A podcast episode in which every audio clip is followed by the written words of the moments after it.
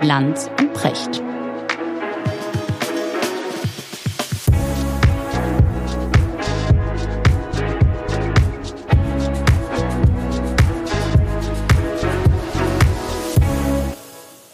Schönen guten Morgen, Richard. Guten Morgen, Markus. Wo erreiche ich dich? In der Kemenate.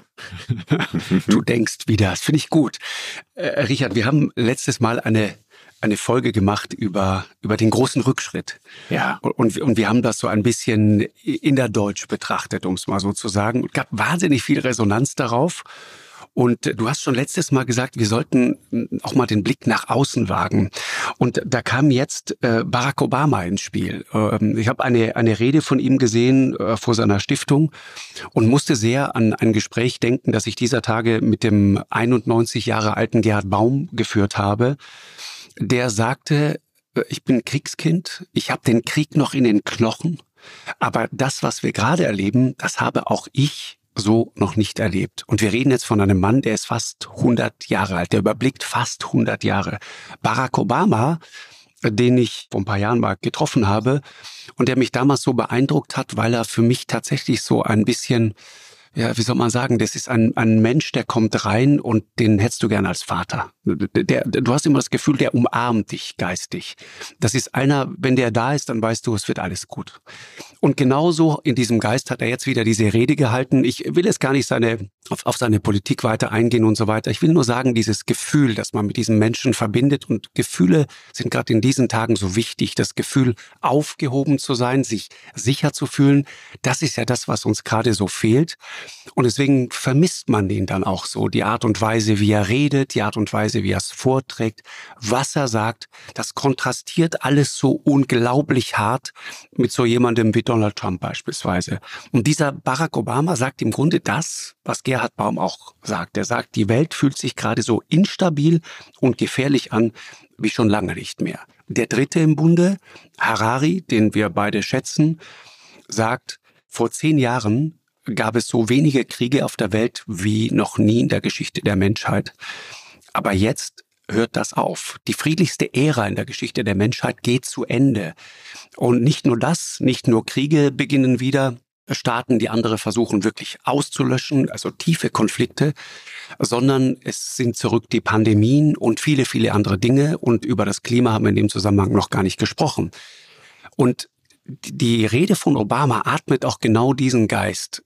Die sagt nämlich, es ist wahnsinnig schwer, wenn man sich das alles mal so ganz nüchtern anschaut, an so einem grauen Novembertag hier in Hamburg. Es ist irre schwer, ein bisschen Zuversicht und ein bisschen Hoffnung zu schöpfen gerade. Und das ist das Gefühl, finde ich, dass wir alle gerade teilen. Ja, ich glaube ausnahmslos.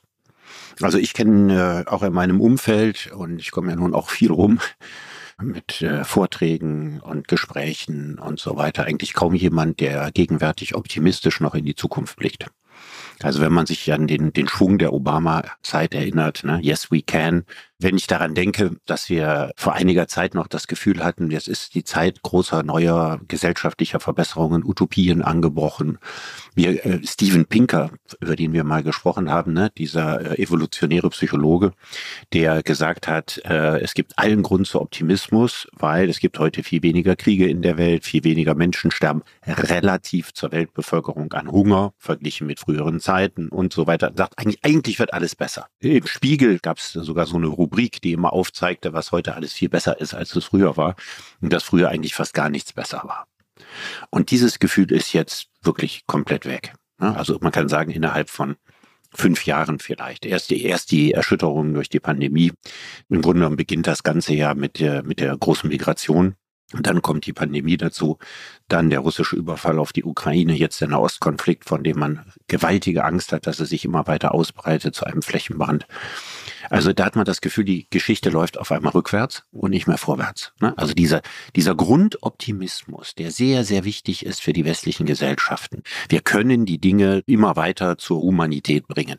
Ja, wir müssen demokratischer werden, wir müssen liberaler werden, wir müssen mehr Handel betreiben, wir müssen mehr Wohlstand generieren. Aber auf diese Art und Weise wird on the long run die Welt irgendwann ein immer, immer, immer besserer Ort.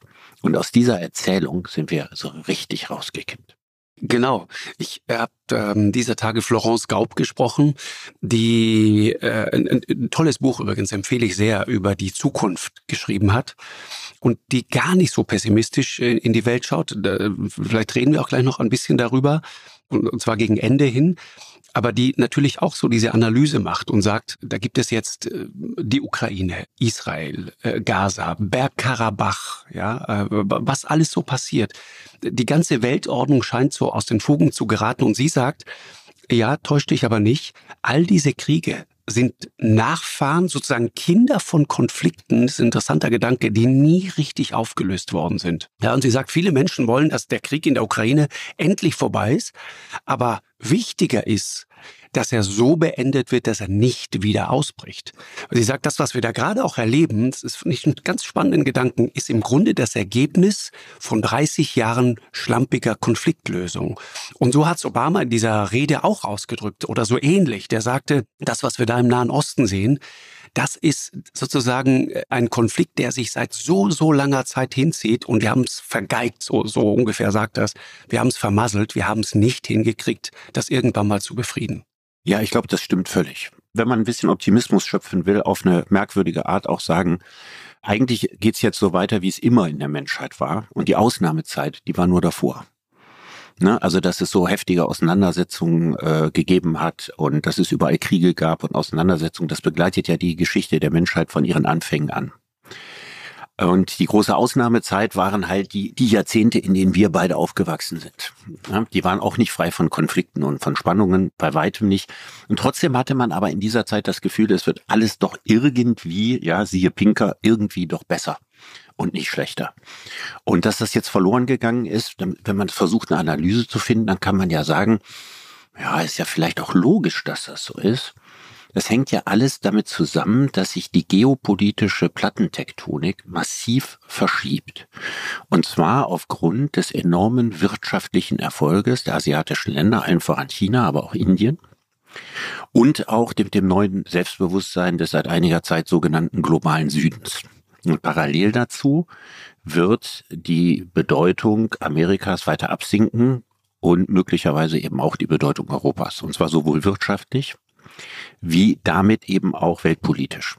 Und solche Zeiten, in denen eine Hegemonialmacht an äh, Macht und Einfluss verliert und die Geschicke nicht mehr überall in der Welt bestimmen kann, in so einem Moment brechen erstmal ganz unruhige Zeiten an. Also das letzte Mal standen wir vor so einer Situation als das britische Empire das britische Empire war ja vergleichbar mächtig damit, wie äh, mächtig die, die USA bis in unsere Zeit gewesen sind. Also die USA sind sozusagen der große Hegemon seit 1945 und im 19. Jahrhundert waren es die Briten das viktorianische Zeitalter, das britische Empire.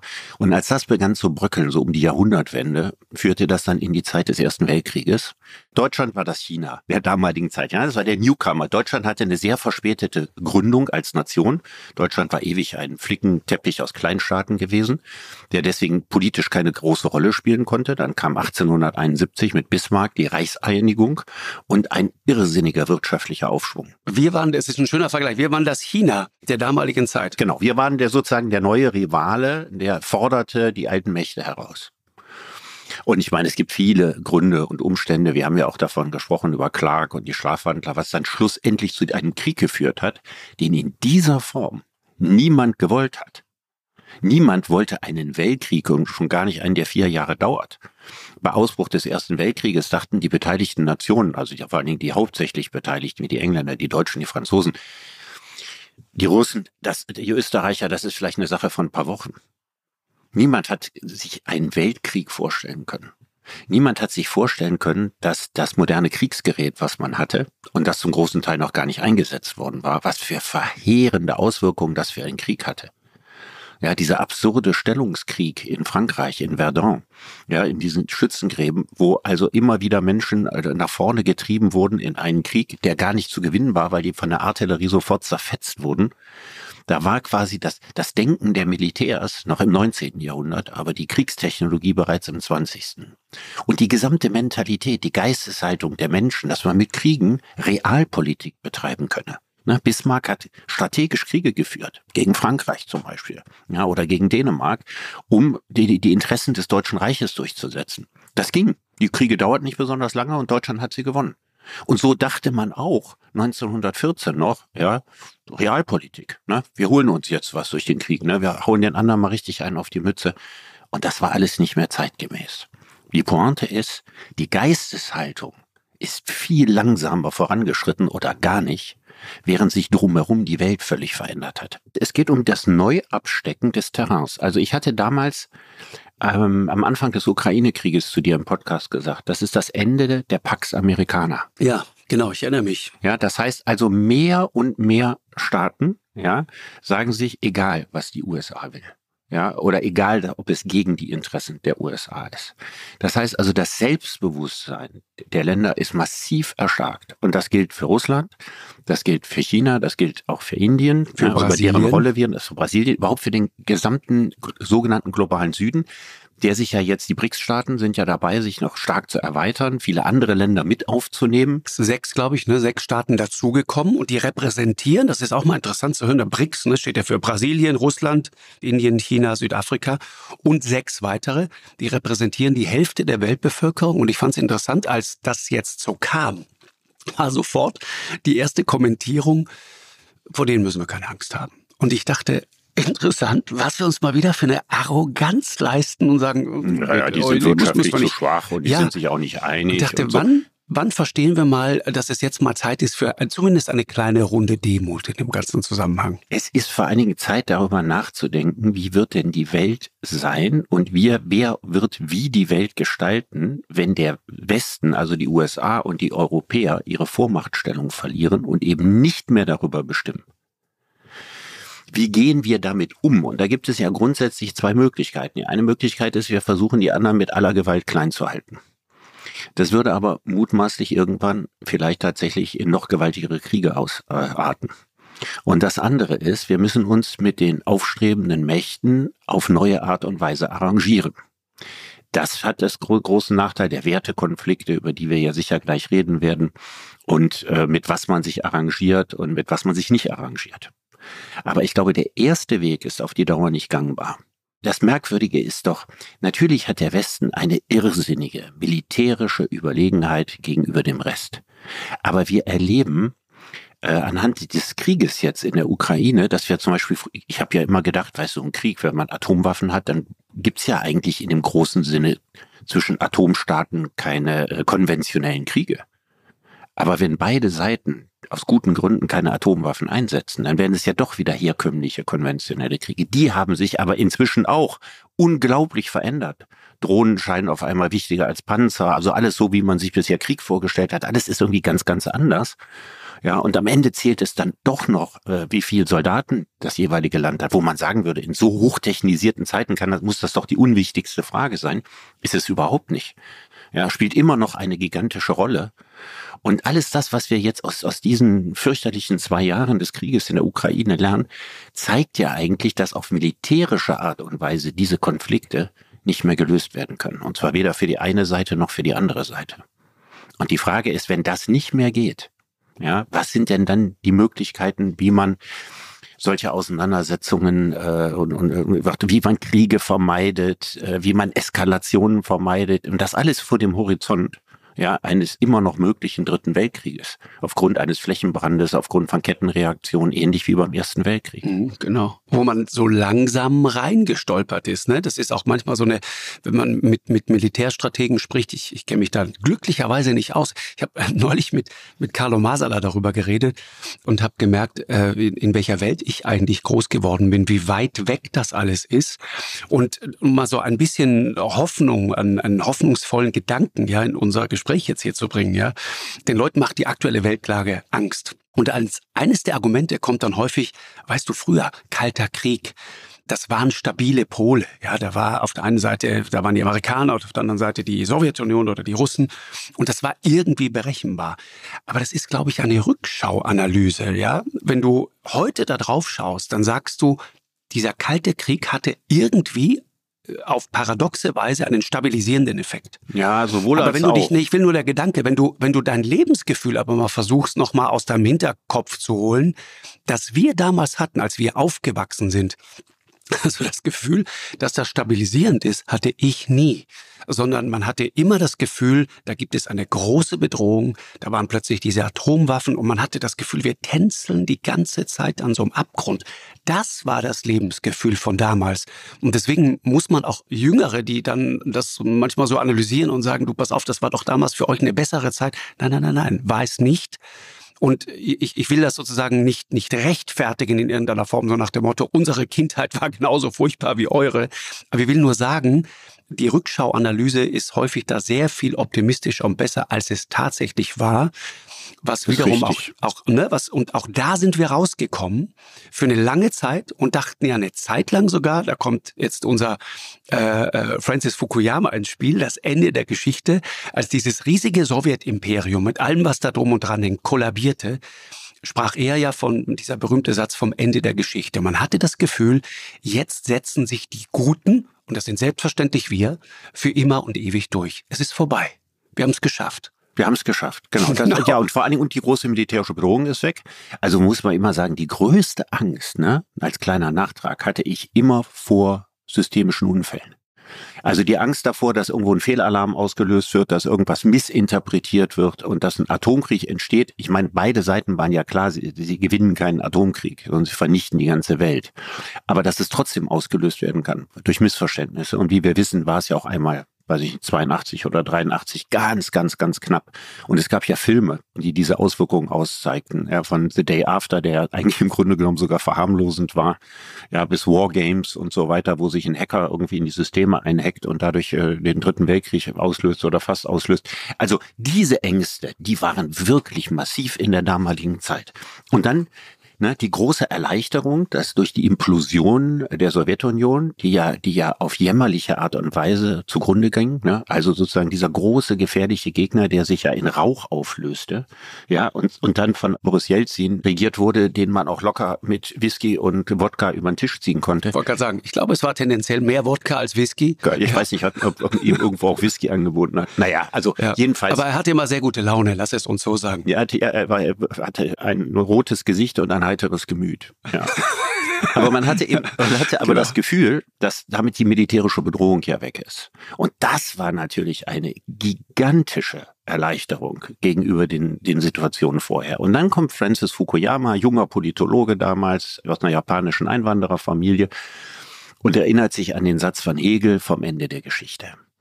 Also eine berühmte Formel von Hegel, ja, der meinte, dass so um das Jahr 1830 rum oder Ende der 1820er Jahren im Grunde genommen in dem preußischen Obrigkeitsstaat Friedrichs Wilhelms III. in Preußen alles so optimal geregelt sei, dass man sich besser eigentlich nicht vorstellen konnte. Also jedenfalls unter realistischen Menschheitsbedingungen. Ne, es gibt keine Harmonie auf Erden, aber so ist das doch alles gar nicht so schlecht. Und der arme Hegel hatte erleben müssen, dass die Engländer dann ihr Wahlrecht veränderten. Übrigens zum Positiven. Ne? Es sollten also nicht nur die, die eine kleine Schicht von Adeligen wählen dürfen, sondern die reichen Bürger sollten auch noch mitwählen dürfen und noch ein paar Bürger mehr. War er gegen. Warum? Weil er nicht wollte, dass sich in der Geschichte jetzt so viel verändert und neue Dynamiken passieren. Und dann 1830 gab es in Frankreich eine Revolution, war er natürlich auch gegen, ja, weil das Geschichte sollte ja eigentlich zu Ende sein. Das ist schön, ist schön, oder? Das, pass auf, gegen diese Revolution bin ich total, weil es zerstört meine schöne These. Richtig, ja, genau. genau das System Lass geht das kaputt. Jetzt bitte. Ja, jetzt, genau. also jetzt hört doch mal bitte mit dem Quatsch auf. Ja, die Geschichte ist Ende, habt ihr das nicht verstanden? Ja. Genau. Aber, aber Fukuyamas Irrtum vom Ende der Geschichte ist tragischer ist wirklich weitgehend tragischer, weil das war ja eine sehr schöne Hoffnung, ähm, die ich auch geteilt habe nämlich die, die Hoffnung zu sagen, wir haben doch am Beispiel des Zusammenbruchs des Staatskommunismus gesehen, so läuft das nicht, ja, sondern die absolut überlegene Form, das wusste man ja eigentlich auch vorher schon, ja, sind die liberalen Demokratien, die kapitalistisch wirtschaftenden liberalen Demokratien, soziale Marktwirtschaft. Und Fukuyama, ein absoluter Europa-Fan und Deutschland-Fan. Nicht so ein richtiger USA-Fan. Also er meinte nicht, die Geschichte ist zu Ende, weil die USA gewonnen haben, sondern er hat gesagt, das, was die Deutschen machen, was die genau, Europäer die machen, Europäische Union, genau. soziale Marktwirtschaft, Völkerverständigung, alle zusammen, das ist so optimal und das werden die anderen sich über kurz oder lang abgucken. Und am Anfang hatte er recht. Ja, in der Anfang der 90er, Mitte der 90er, 90er Jahre sind die Zeit, in der sich viele Länder irgendwie, muss man sagen, in Demokratien verwandeln. Und deswegen sah das lange ziemlich gut für ihn aus. Manche wurden auch nur umetikettiert, ne, wie man heute weiß.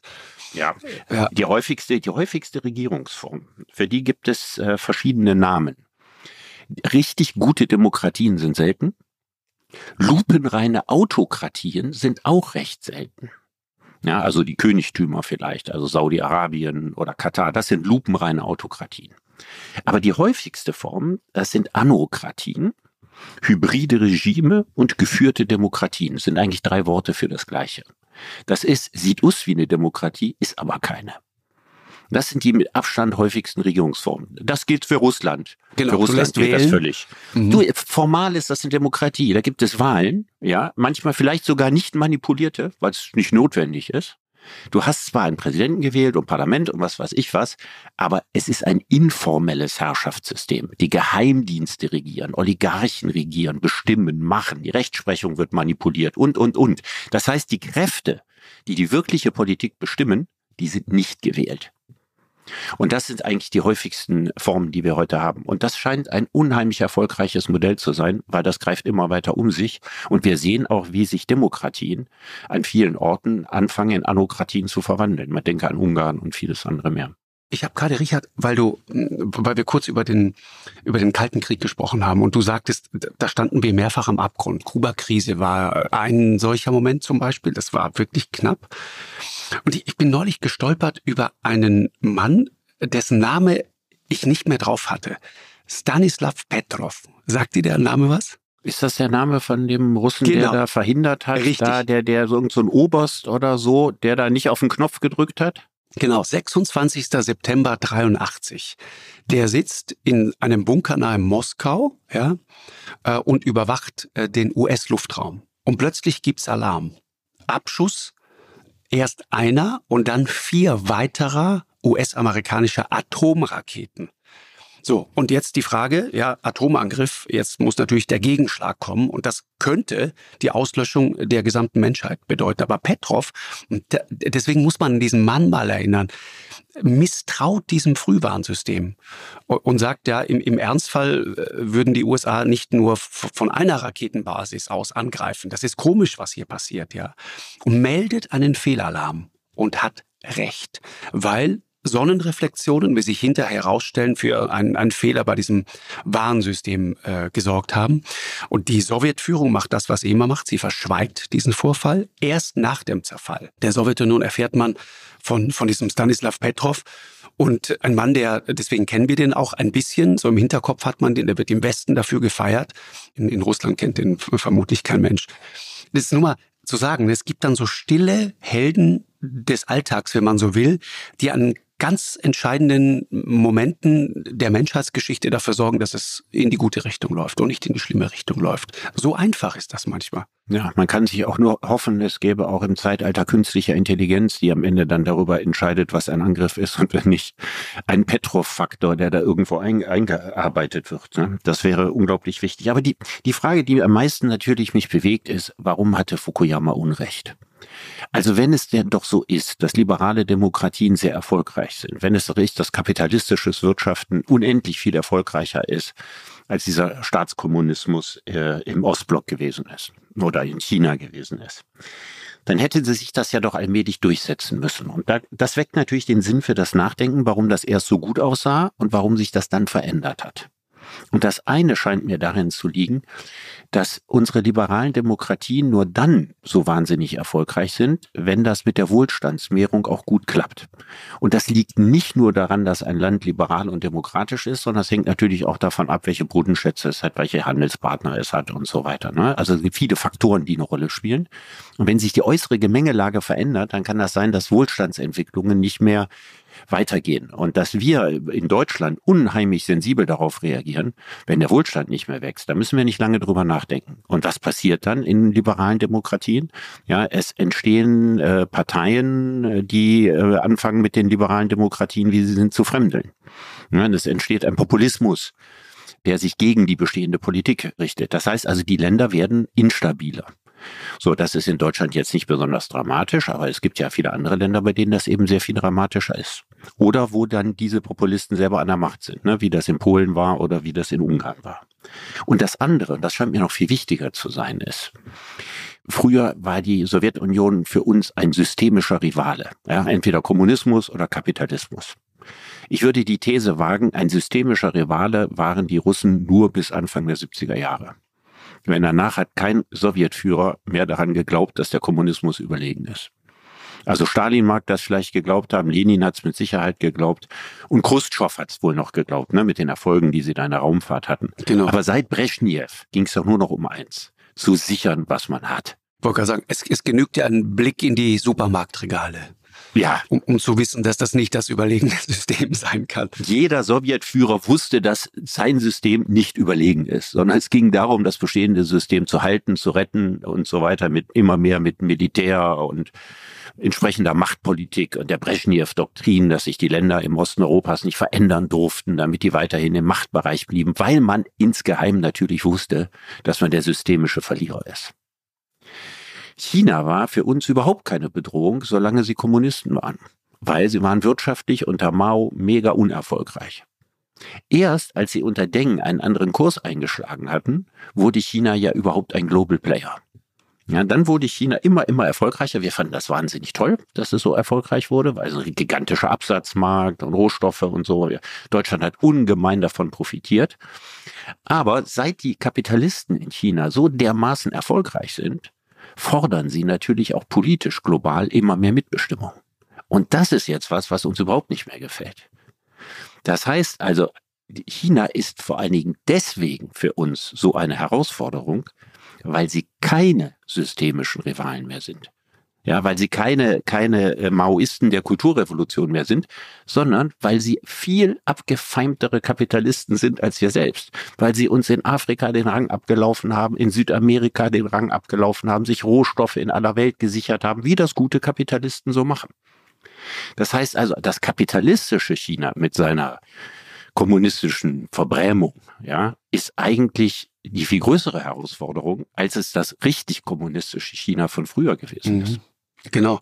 Äh, du erinnerst dich, ne? wir haben mal über diesen den Gini-Koeffizienten gesprochen, ne? Corrado Gini, italienischer Statistiker, äh, auf den das zurückgeht, wo du sozusagen die Ungleichheit in Ländern misst.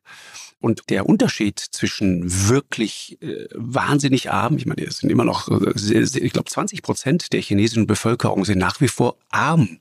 Also bei allen Erfolgen, die du dann immer so hörst und wenn du dieses gigantische Wirtschaftswachstum äh, liest und so weiter.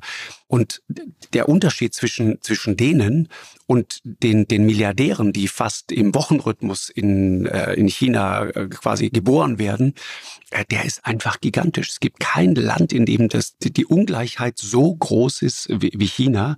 Äh, in Amerika ist es auch frappierend, aber in China ist es besonders brutal. Es ist äh, in China brutal, weil es so schnell gegangen ist, genau, dass die Reichen so reich wurden, dass die genau. Reichen so reich wurden. Andererseits, ich meine, 600 Millionen Menschen äh, sind in China von unter der Armutsgrenze äh, nach oben gehoben worden. Das ist natürlich etwas, was äh, sehr große innenpolitische Stabilität schafft, ne? weil sie sagen wir, die Wohlstandsentwicklung der, der letzten Jahrzehnte, die ist ja enorm gewesen in China, obwohl es diese Armut gibt, ne? ohne jeden Zweifel. Und es den Armen in China sehr viel dreckiger geht als in jedem europäischen Land oder weitgehend auch in den USA, klar. Keine Frage, aber es gibt das Versprechen. Das Versprechen, das bei uns zunehmend schlechter funktioniert, das ist das, was dort nach wie vor funktioniert. Und du siehst auch alles Handeln von äh, Xi Jinping, und seinen Leuten ist im Grunde ausgerichtet, dass dieses Wohlstandsversprechen, der Aufstieg, dass dieses Versprechen weiter funktioniert. Und ich hatte nur äh, ganz kleiner sozusagen äh, äh, Schritt zur Seite. Ich habe äh, dieser Tage gesehen, wie äh, viral ging die Klage einer jungen Frau im Netz die sagte, es kann doch nicht sein, ich muss zwischen neun und 17 äh, Uhr muss ich arbeiten und dann habe ich nur 30 Tage Urlaub und ich verdiene kein Geld und so weiter und meine Wohnung und wie soll ich das alles bezahlen? Ich sehe meine Freunde nicht mehr. Ich habe überhaupt keine Zeit mehr für das Leben. Meine Work-Life-Balance funktioniert nicht. Und dann fing die an zu weinen. Äh, und einige andere stimmten da auch mit ein. Und du kannst dir vorstellen, was passiert ist. Die Häme war gigantisch, ja, die über diese äh, jungen Frauen da hereingebrochen sind. Und ich habe mir das da mal angesehen und dachte, ich bin mir nicht sicher, ob wir da so hämisch sein sollten. Das war wieder der vermeintliche Beleg dafür, ne, die Generation Z und sind alle faul und haben keinen Bock zu arbeiten und so weiter. Und dann willkommen in der Wirklichkeit und so leben wir auch alle. Und ich dachte, hm, bin mir nicht sicher, ob diese These so stimmt. Es gab nämlich zwei kleine Details, über die man stolpert, wenn man sich das mal anschaut. Das erste ist, und das hängt da mit dem zweiten zusammen. Sie sagt an einer Stelle, ich brauche zwei Stunden zur Arbeit, zur Arbeitsstelle und zwei Stunden wieder zurück. Das heißt, vier Stunden des Tages gehen nur dafür drauf, um zum Arbeitsplatz zu fahren. Und der Hintergrund dafür ist, und da kommt jetzt Punkt zwei ins Spiel, der Hintergrund ist natürlich, die kann sich die teure Wohnung in der Innenstadt, ich glaube es war London, nicht leisten. Das ist das ganze Ding. Und das ist natürlich ein frappierender Unterschied zu unserem Aufwachsen und Jungsein und Anfangen Erfolg zu haben. Ja, wir konnten uns das noch leisten. Da hat dieses Aufstiegsversprechen an dem Punkt funktioniert. Das war nicht großartig. Ich habe selber als Praktikant und später Volontär und so weiter irrsinnig wenig Geld verdient aber man konnte sich da irgendwie durchmogeln und durchschlagen. Und das funktioniert für diese junge Generation nicht mehr. Und deswegen denke ich mal Vorsicht an der Bahnsteinkante, bevor wir denen dann wieder sagen, du pass mal auf, was seid ihr alles für Weicheier? Das hat mit Weicheierigkeit wenig zu tun an dem Punkt, sondern die, da, da gibt es eine berechtigte Klage über ein System, dessen zentrales Versprechen, nämlich das Aufstiegsversprechen, nicht mehr funktioniert. Ja, also ich glaube, das ist ein ganz entscheidender Punkt, den du da, André, wenn wir die Frage beantworten wollen, wenn denn so viele Länder in den 90er Jahren liberale Demokratien geworden sind, so wie Fukuyama prophezeit hat, warum hat das nicht weiter Schule gemacht? Und das liegt unter anderem daran, das ist jetzt eine Hypothese, ja, dass viele dieser liberalen Demokratien dieses dauerhafte Wohlstandsversprechen für die Mehrheit der Bevölkerung nicht hat aufrechterhalten können. Das heißt also, es ist nicht genau das eingetreten, was zum Beispiel in der Bundesrepublik eingetreten ist in den 60er Jahren, 50er, 60er, 70er, 80er Jahren, sondern viele haben ganz andere Entwicklungen genommen, obwohl sie liberale Demokratien sind. Das heißt also, der soziale Frieden ist da nicht eingetreten, der bei uns in erster Linie durch den Wohlstand eingetreten ist. Und Länder, die, die, wenn man sagt, was sind die friedlichsten Länder der Welt, ne, ohne dass ich das jetzt gemessen habe, dann käme ich auf sowas wie Dänemark, Luxemburg, Schweiz und so. Ja, und wodurch sind die gekennzeichnet? Fast keine Armut und eine breite Mittelschicht. Ja, genau. Mhm. Und überall, wo das gegeben ist, also wo wenig Armut ist, wo es breite Mittelschichten gibt, da gibt es meistens ein relativ hohes Maß an politischer Zufriedenheit.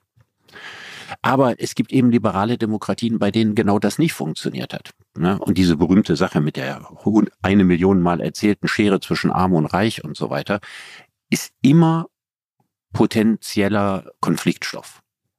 Unzufriedenheitsstoff, Stoff, der Populisten-Auftritt gibt.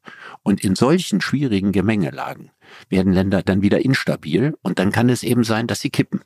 Ja, dass sie sich wieder entliberalisieren und entdemokratisieren. Und das war was, was Fukuyama damals, also ich, ich schätze den ja, ne? ich hatte mit ihm eine, eine sehr gute Fernsehsendung gemacht, ja, du hast ihn ja auch mal kennengelernt ja, und ja, so weiter. Super. Der sieht das ja alles selber so. Der fragt sich ja auch, ja, mittlerweile seit über 30 Jahren, warum das nicht so gekommen ist, wie er sich das damals erhofft hat. Und er analysiert das ja auch sehr genau. Er hat ja ein Buch geschrieben über Identitätspolitik, in dem er gesagt hat, wenn, wenn die, wenn die sozialen Versprechen nicht aufgehen, ja, dann äh, ziehen die Leute sich nicht auf das zurück, was alle verbindet, sondern sie suchen ihre Identität in dem, was sie von den anderen unterscheidet. Und das destabilisiert auf die Dauer die Gesellschaft. Ja, er hat ja zum Beispiel der Linken in den USA vorgeworfen, dass sie sich nicht mehr für die Arbeiterschaft interessiert, sondern dass die Linken in erster Linie an den Hochschulen zu finden sind und sich eben für Genderfragen und Wokeness-Fragen und so interessieren und damit die Arbeiterschaft nicht mehr vertreten ist und dass die unzufriedene Arbeiterschaft in erster Linie das Potenzial für Trump wäre. Dass die, äh, diese Arbeiterschaft, also die in Amerika ja nie besonders links war, ja, dass die aber dann so richtig rechts geworden ist. Äh, zwei Sachen dazu, zwei Anmerkungen. Äh, Francis Fukuyama hat das vor der eigenen Haustür. Ne, der lehrt in Stanford. Und da musst du nur einmal weiter nach San Francisco reisen und dann siehst du eine, eine gefallene Stadt. Das ist ein Albtraum. Also und, und nirgendwo ist, ist der Unterschied zwischen arm und reich so frappierend wie in der Bay Area. Es sind ein paar wenige super, super, super Reiche und der Rest kämpft. Wir haben ja schon ein paar Mal drüber gesprochen. 130.000 Dollar Jahreseinkommen und dann sagt die Stadt, ah, der ist hart an der Armutsgrenze, müssen wir aufpassen. Die Gretchenfrage, wenn das so ist, ja, dass die, der, der Hegemon, die USA an Bedeutung verlieren, dass äh, in allererster Linie Asien, aber zunehmend auch der globale Süden ein politischer Player wird, der nach ganz anderen Spielregeln äh, äh spielt und der, der andere Interessen hat, der andere äh, Traditionen hat, ja, zu einem erheblichen Teil eben keine demokratischen Traditionen, sondern eben anokratische oder autokratische und so weiter. Wenn diese riesige Veränderung da ist und wenn wir uns auch einig sind darin, dass sie sich nicht wirklich aufhalten lässt, wie soll dann ein Land wie Deutschland mit dieser Situation umgehen? Das ist die große Frage. Ne? Ich ähm, habe äh, dieser Tage Herfried Münkler gelesen, der sagt, wir erleben tatsächlich eine Wiederkehr quasi der Geschichte. Der sagt, wir, wir, wir Deutschen müssen da aufpassen, während andere Interessen formulieren, kommen wir immer mit, mit Moral und versuchen, äh, die anderen zu erziehen. Das nervt die zunehmend. Äh, China ist schon als Stichwort gefallen.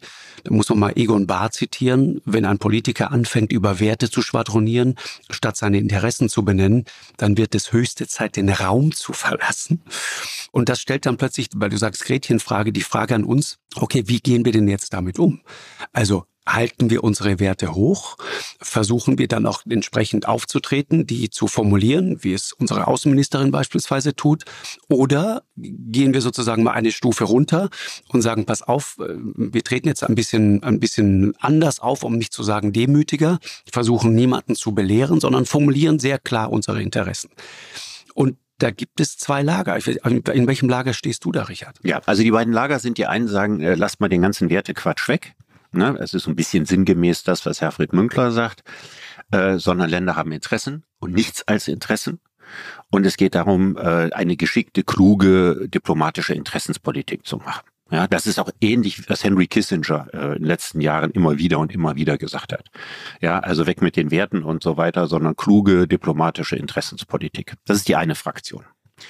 Die andere Fraktion, wertegeleitete Außenpolitik, die ja sehr stark dadurch bestimmt ist, dass wir eben auch in anderen Ländern auftreten und denen sagen, was uns daran nicht gefällt und immer von westlichen Werten sprechen, denken an Frauenrechte, an Pressefreiheit und vieles andere mehr. Und ja, also wir, wir teilen die, die Welt auf in Gut und Böse, um es mal ganz, ganz flach zu sagen. Genau, ne? also wie, wie jeder, der moralisiert, ja, unterscheidet er das, was er achtet, von dem, was er ächtet. Richtig. Ja, und unsere Außenpolitik äh, ist da jetzt nicht mehr so diplomatisch, sondern sagt, äh, das, was sie ächtet, spricht sie ganz klar aus ne, und sagt, also es gibt sozusagen Gut und Böse in der Welt und wir sind die Guten. So, das sind jetzt die beiden Pole. Und meine persönliche, ich schreibe ja gerade ein Buch darüber, meine persönliche Ansicht ist, das erste ist zu wenig. Also nur Interessen geht, glaube ich, im 21. Jahrhundert nicht mehr. Ja, dafür ist die Welt äh, digital, virtuell und real viel zu nah zusammengerückt. Und vor allen Dingen, wir haben Interessen, die ganz eng mit Werten zusammenhängen, die wir mit allen Menschen auf dieser Erde teilen. Nämlich das Überleben der Menschheit zu sichern. Also der Kampf gegen den Klimawandel, ja, gegen die drohende Klimakatastrophe, gegen die ökologische Verseuchung der, der Länder äh, und der Meere, äh, gegen die Abholzung der Wälder und so weiter. Das ist eine globale Herausforderung, die A, den Überlebensinteressen der Menschen entspricht und die B als wichtigster globaler Wert verankert sein müsste. Ja, äh, vor allem anderen. Wir müssten also eigentlich eine, eine Priorisierung machen und da kam, käme an allererster Stelle, käme eben das gemeinsame Interesse und die gemeinsamen Werte der Ökologie. Und der zweite wäre die frappierende soziale Ungleichheit, sprich den Hunger in der Welt und alles, was damit zusammenhängt, äh, als zentralen Wert anzuerkennen, dagegen vorzugehen und alles zu tun, um das Schlimmste zu verhindern. Und das Gemeine ist ja auch noch, das erste und das zweite hängen unmittelbar zusammen. Also die Art, wie wir wirtschaften und unsere ökologische Bilanz und unser CO2-Ausstoß ist maßgeblich mit für die Versteppung in Afrika und die Ernteausfälle und, und, und die klimatischen Auswirkungen, ob es Überschwemmungen oder Dürren sind, mitverantwortlich. Das als sozusagen Zentrum, als Kompass zu nehmen, ja, für Werte, die über allen anderen Partikularinteressen stehen. Das zum Beispiel fände ich unglaublich wichtig, sich daran zu orientieren. Das wäre für mich ja, eine wertegeleitete Außenpolitik, die wir dringend brauchen. Die anderen Sachen sind auch wichtig. Ich will die nicht von, von mal eben so wegwischen. Ja, aber das sind sozusagen die prioritären Herausforderungen. Und der letzte Satz, das lenkt den Blick auf das, was wir Menschen alle miteinander teilen. Und keine wertegeleitete Politik, die den Blick immer auf das lenkt, was wir nicht teilen. Mhm.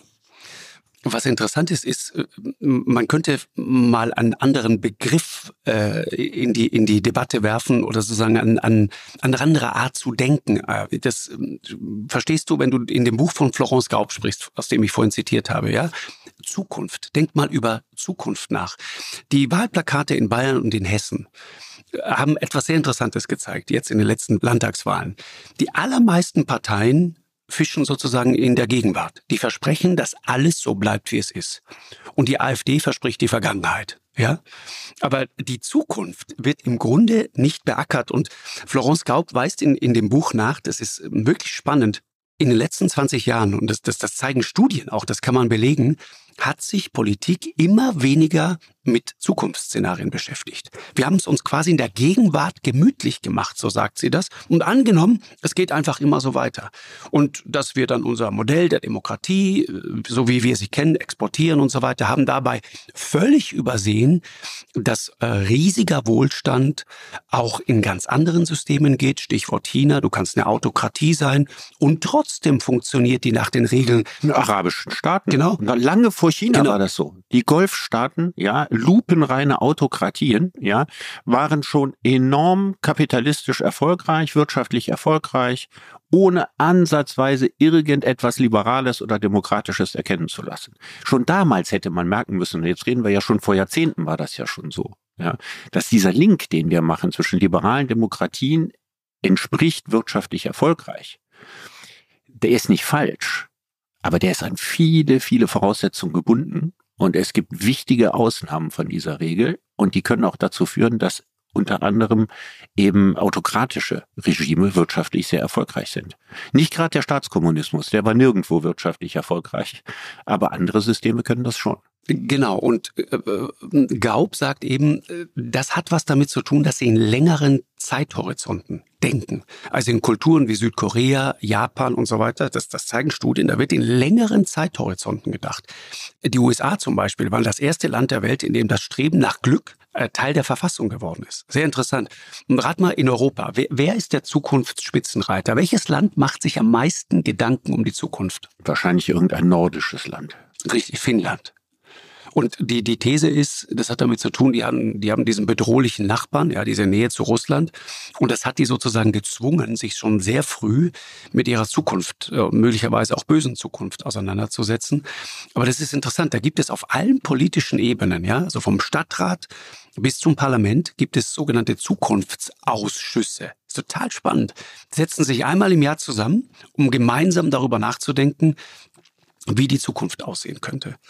Und bei uns merkst du ganz häufig, und deswegen glaube ich, kommt auch so dieses Gefühl, wir, wir, wir sind so hilflos und wir reagieren immer nur noch.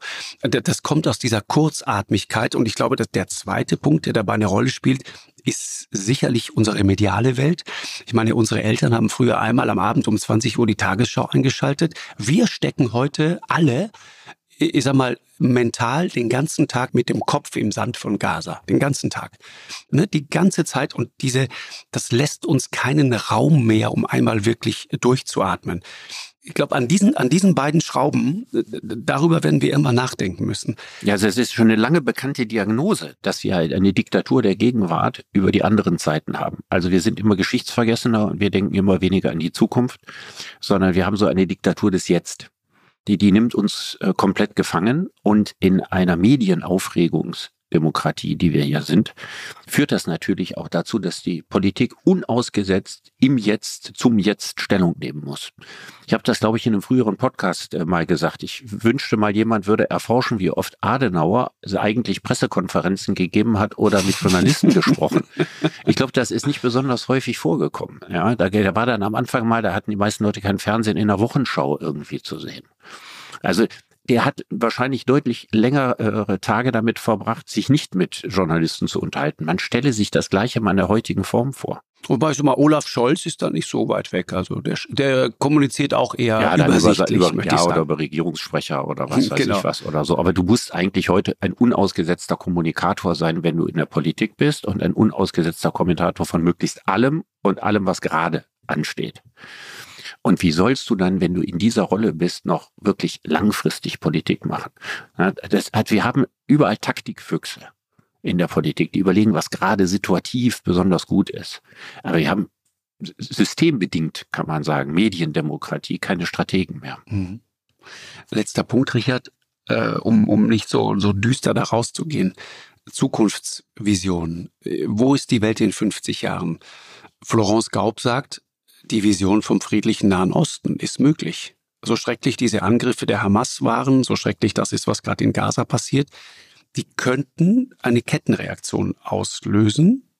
Halte ich für denkbar. In 50 Jahren könnte die Ukraine Mitglied der NATO und auch der EU sein ich weiß gar nicht, ob es in 50er Jahren noch eine NATO oder eine EU gibt. Ich finde, ich finde in 50 Jahren viel, viel, viel zu lange. In 50 Jahren leben wir beide nicht mehr. Ja gut, das in 50 ist aber Jahren kann die Menschheit aus, ja, ja. ausgelöscht sein. In 50er Jahren, in 50 Jahren kann alles wieder schön sein. Der Zeitraum ist doch viel zu lang, um irgendeine seriöse Prognose zu machen. Also ich finde schon die Frage zu stellen, was in den nächsten fünf bis zehn Jahren passiert. Schon dafür haben wir doch für all die großen Fragen überhaupt keine Lösung. Also weder was die Ukraine anbelangt, noch was Nahost anbelangt oder so. Also ein Stratege überlegt nicht, wie die Welt in 50 Jahren ist sondern der überlegt sich ein Ziel, was innerhalb der nächsten zehn Jahre erreichbar ist. Ja, vielleicht auch das. Ich glaube trotzdem, dass zum Beispiel Russland es gibt Leute, die sagen, die werden jetzt auch noch eingreifen und dann, dann werden die, werden die einen Flächenbrand entfachen. Ich sehe das, das glaube ich nicht. Ich glaube, die sind viel zu erschöpft, auch gerade militärisch. Äh, das, das, an der Stelle wird da nichts passieren. Iran. Ja, das ist die äh, große, äh, große Frage. Gefahr. Ja, das, das ist die große Frage. Ist das Spannungsverhältnis zwischen den USA und dem Iran? Ja, und da gibt es ernstzunehmende Leute, die sagen, Iran, äh, die brechen nicht den großen Krieg vom Zaun, weil, gutes Argument finde ich, können die sich innenpolitisch gerade gar nicht leisten. Die stehen bei ihrer eigenen Bevölkerung mit dem Rücken zur Wand, die, die, die sind durch bei den Leuten. Das ist äh, gegen diese Bevölkerung nicht zu machen. Das ist ein guter Punkt und äh, wäre auch ein Stück Hoffnung. Ja, der Punkt ist auch nicht, dass ich glaube, dass, dass der Iran jetzt eine Großoffensive startet gegen Israel, sondern die große Gefahr besteht ähnlich da wie an deinem Petrov-Beispiel. Ja, dass also kleine Scharmützel, Vorfälle hier, da, da gibt's plötzlich einen Giftgasangriff, da das, da wird der dahinter vermutet und so weiter. Und dass dann eine Verkettung der verschiedenen Ursachen zu einem Krieg führt, wie beim Ersten Weltkrieg, den in dieser Form keiner will. Das ist eigentlich aus meiner Sicht die größte Gefahr. Und nicht die größte Gefahr, dass es jetzt einen massiven Angriffskrieg von der einen oder anderen Seite aufeinander gibt. Mhm. Siehst, und da hoffen wir es einfach zum Schluss, dass an dem Tag an der Stelle wieder ein Stanislav Petrov sitzt und das verhindern wird. Richard, ich danke dir sehr. Ja, ich danke dir auch. Bis nächste Woche. Alles Gute dir. Bis nächste Woche. Ja, tschüss, Markus. Ciao. Eine Produktion von M hoch 2 und Podstars bei OMR im Auftrag des ZDF.